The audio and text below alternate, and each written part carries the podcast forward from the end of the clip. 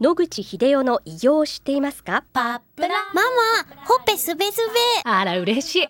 パパも毎日元気で疲れ知らずね。まあな。おばあちゃんも近所で若いと評判だよ。おかげさまで。おじいさんいつまでも健康で幸せですね。うん。野口英世の医師により開発されたパプラール。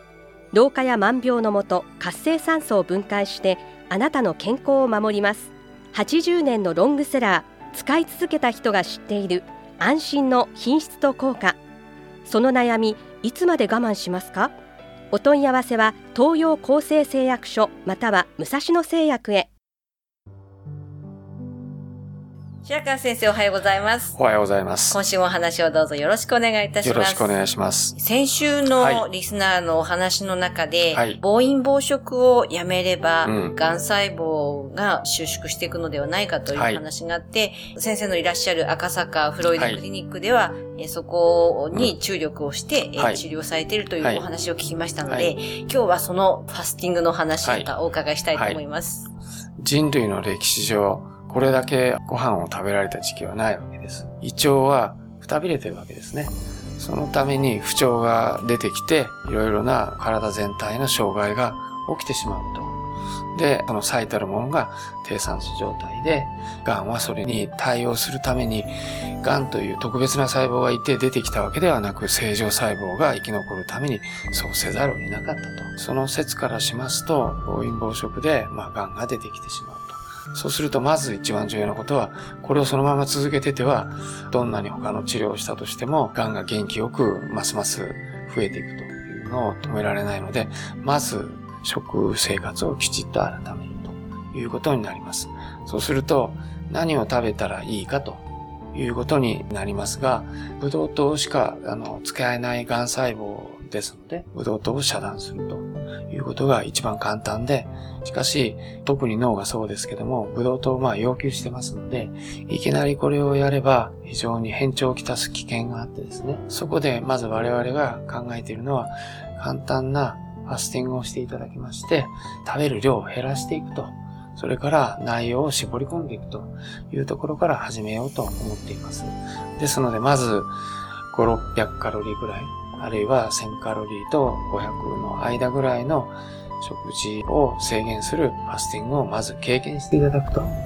えー3食食べてる人がいきなり次から1週間完全絶食するっていうのはちょっと無理です。やられたらわかりますけど。まずそういうことから経験していただいて、徐々に減らしていくと。で、完全に、あの、ファスティングをするという状態まで持っていけるんだということが、すでに外国で証明されています。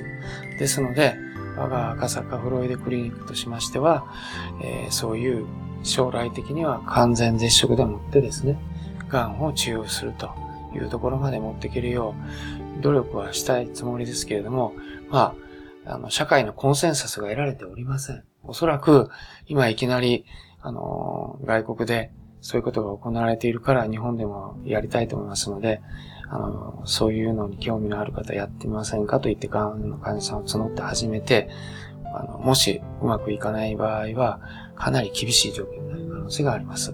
それよりも、あの、患者さん自身、あるいは周りのドクターの指示を集めていかないと、やはりそういうのは広がらないと思います。うんそのためには、柔らかいファスティングから始めて、えーだんだん厳しくしていくという、こういう段階を経てやらないといけないと思いますので、私たちはまず、えー一番軽いファスティング、えーを、がんの患者さんにまず経験していただくとはいいうことを今始めておりまして、えー、だいたい800カロリーぐらいから始めるはということにしております。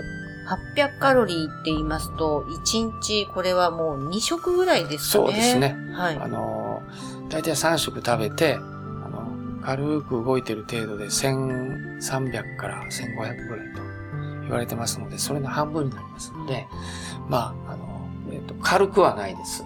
うん、でも、きつくもないというギリギリのところで、あとは、その800カロリーを、例えば差し上げるのに、どういう、あの、まあ、食材なり、材料を使うかと。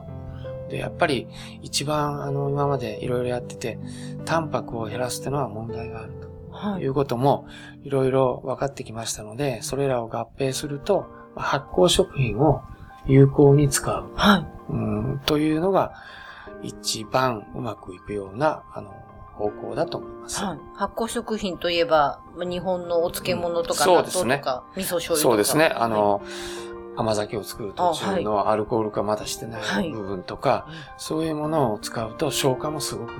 はい。で、えーカロリーを減らしても、消化吸収率が100%に近ければ、かなり、えー助かるわけです。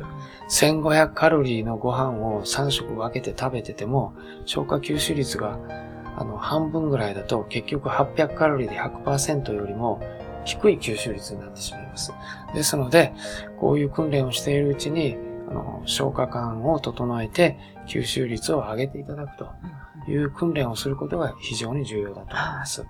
消化吸収を上げるには、その発酵食品以外には何か工夫はありますか？そうですね。あとは乳製品はなできるだけ取らないようあにす、る。取らん、乳製品は取らない。そうですね。はい。あの、ヨーグルトはまあ例外でいいですけども、牛乳とかやりますとやっぱり粘膜が荒れますと消化吸収率を落としますので、そういうものは避けると。それから、オリゴペプチドといって、2、3個アミノ酸がくっついた段階では、エネルギーなしで吸収されますので、そういうオリゴペプチドを中心としたあのタンパク質を入れていただくというのが非常にいいということは分かっています。ですので、そういうパウダー最近出てきてます。あのペプチドっていう名前ですね。ですので、そういうのをサラダの上に振りかけていただくとか、味噌汁に入れていただくとか、そういう形でタンパク質を補いつつ吸収を上げるというのをまずやるのがいいと思います。はい。少ない食事でも吸収、消化吸収を上げて、そうですね。栄養をいただくということですね。はい、はい。はい、わかりました。はいこの続きはまた来週お願いいたします。よろしくお願いします。お話の相手は FM 西東京の飯島千尋でした。